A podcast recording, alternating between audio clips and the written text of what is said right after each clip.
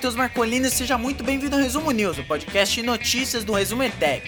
Nesse podcast eu comento as notícias mais legais de passar para vocês o dia de hoje, hoje dia 8 de junho de 2020. Vamos lá! A primeira notícia é do G1. Veículos de comunicação formam parceria para dar transparência a dados de Covid-19. Bom, abrindo o podcast nessa semana, hoje, segunda-feira, dia 8, dia 8 de junho, é, em resposta à decisão do governo Jair Bolsonaro de restringir o acesso a dados sobre a pandemia de Covid-19, os veículos G1, o Globo, Extra, o Estado de São Paulo, a Folha de São Paulo e o UOL decidiram formar uma parceria e trabalhar de forma colaborativa para buscar as informações necessárias é, em relação a número de mortos, número de casos nos 26 estados e no Distrito Federal. É uma iniciativa inédita, equipes de todos os veículos vão dividir tarefas e vão compartilhar informações para que os brasileiros possam saber como está a evolução total, a evolução, né, em relação ao número de mortos, número de casos e o total de óbitos provocados pela Covid-19. Esse balanço vai ser diário e será fechado sempre às 8 horas da noite. O governo federal, por meio da, do Ministério da Saúde, deveria ser a fonte natural dos números, porém, atitudes recentes de autoridades e do próprio presidente colocam em dúvida a disponibilidade dos dados e, da, e a sua precisão, de acordo com a matéria aqui do G1. Lembrando que durante a gestão do Luiz Henrique Mandetta era às 5 horas que saía o resultado do número de mortos, número de casos. Depois, às 7 horas da noite, 19 horas, é, na gestão do Nelson Teich, agora sem ministro da Saúde, deixou para sair às 10 horas o Jair Bolsonaro. Ele até falou: "Ah, agora não vai mais ter matéria no Jornal Nacional". Até falei disso na semana passada. E aí também eles resolveram fazer isso em questão também do caráter qualitativo dos números, já que no domingo é, o, o, o governo divulgou um, um número de mortos é, no começo da tarde, finalzinho da tarde, começo da noite, né, no caso. E depois mudou o número, falou que fizeram uma nova análise e que o número estava errado. Então agora a, os veículos de comunicação eles vão tentar é, garantir, pa, passar por um crivo, né, passar por toda uma análise para certificar o número de mortos por dia aqui no Brasil. No domingo, igual eu disse, o governo anunciou que voltaria a informar os balanços sobre a, sobre a doença, mas mostrou, mostrou o número conflitante de acordo com o G1. E abrindo aspas para o diretor-geral de jornalismo da Globo, o Ali, o Ali Kamel, né, Ali Kemel, enfim, abre aspas. A missão do jornalismo é informar. Em que pese a disputa natural entre os veículos, o momento de pandemia exige um esforço para que os brasileiros tenham o número mais correto de infectados e óbitos. Face à postura do Ministério da Saúde, a União dos Veículos de Imprensa tem esse objetivo: dar aos, dar aos brasileiros um número fiel. A próxima notícia também é do G1. Toffoli defende diálogo entre poderes e diz que dubiedade de Bolsonaro assusta a sociedade.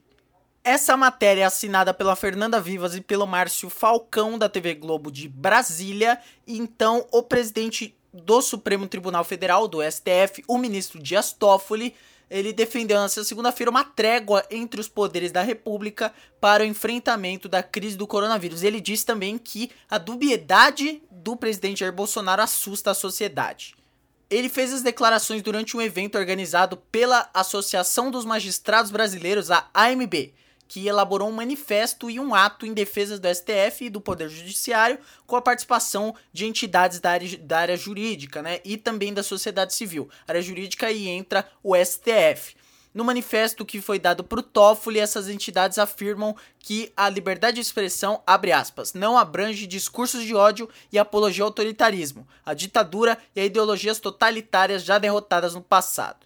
Abrindo aspas para o Dias Toffoli, Precisamos ter uma trégua, uma trégua para o devido combate à pandemia, uma trégua para o devido combate aos efeitos colaterais, que são o desemprego, que é a recessão que se avizinha, que é o déficit fiscal. É necessário uma trégua entre os poderes.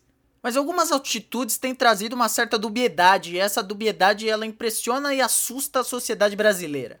Hoje não mais só a sociedade brasileira, também a comunidade internacional das nações, também a economia internacional. Nós precisamos de paz institucional, precisamos de ter prudência, precisamos ter união no combate à Covid. E também falou sobre a imprensa. Abre aspas. Temos uma imprensa livre, independente e atuante, que amplia as fronteiras da informação. A liberdade de expressão e de consciência política garante ao cidadão amplo direito de voz.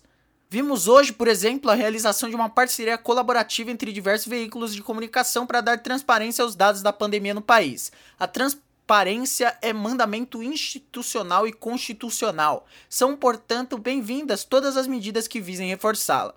Então aí o Dias Toffoli, é, emendando essas duas notícias num comentário só, né? O Dias Toffoli é, fazendo uma crítica meio velada ao Jair Bolsonaro, ele não deixou é, tudo é, as claras, né? Ele fez uma crítica mais chapa branca, se pode se dizer assim, se é que existe uma crítica chapa branca, mas é importante essa movimentação dos veículos de comunicação, porque já que o governo, já que o, o, o, o, Estado brasileiro não quer ser transparente em relação ao número de mortes é, devido à Covid-19, que a nossa imprensa seja transparente. Então, um grande momento aí dos veículos de comunicação brasileiros. A próxima notícia também é do G1.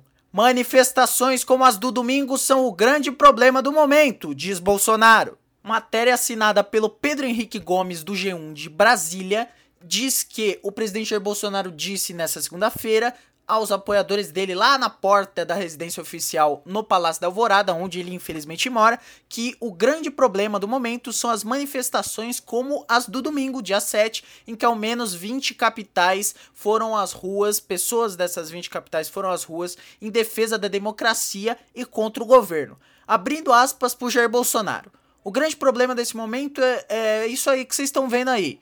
Viram um pouco na rua ontem. Estão começando a colocar as mangas de fora ele disse ainda que também não pode resolver todos os problemas do Brasil e ele fez uma analogia interessante. Abre aspas. Vocês têm razão no que pleiteiam, no que falam. Agora, eu peguei um corpo com câncer em tudo quanto é lugar. O médico não pode de uma hora para outra resolver esses problemas todos. Eu vou indicar o primeiro-ministro do Supremo agora em novembro. O primeiro. A gente vai arrumando as coisas devagar aqui. Então aí ele disse que ele vai fazer as arrumações que considera necessárias no país de forma gradual. Já que o Celso de Mello ele vai se aposentar no segundo semestre, então o Jair Bolsonaro vai ter direito aí a indicar um ministro pro STF, graças a Deus. O Sérgio Moro já brigou com o Bolsonaro, não tem perigo de ser o Sérgio Moro. Mas aí a questão é que no, no momento em que o Brasil está passando por um. Não, não, se sabe nem se chegou ainda ao pico da Covid-19, em que o, o país está pegando fogo por causa de é, crimes institucionais do Jair Bolsonaro, por causa do, do, dos ministros que também cometeram crimes. É, ele fala que o maior problema atual do Brasil, o grande problema do momento, é as pessoas que estão indo é, é, protestar contra ele. Então é, a gente consegue ver aí a questão de prioridades do nosso presidente da República.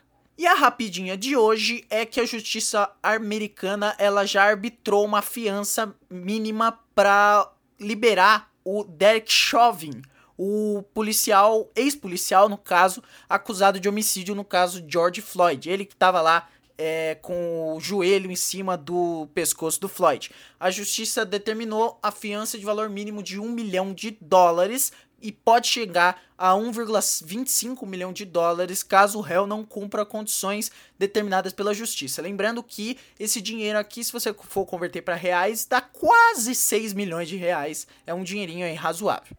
Bom, então é isso. Muito obrigado a você que acompanhou o episódio até aqui. Se você gostou, manda pros seus amigos. É importante a divulgação, é importante o boca a boca. É, assina o feed desse podcast, se inscreve no canal se você estiver escutando no YouTube. E também não esquece de assinar o feed do nosso outro podcast da família Resumetec de Podcasts, o República dos Bananas, que tá em hiato, mas tem quatro episódios muito bons lá para você escutar. Modéstia à parte, foram bem produzidos. É isso, eu vou ficando por aqui. Amanhã você me escuta um pouquinho mais. Começou a semana aí. 招.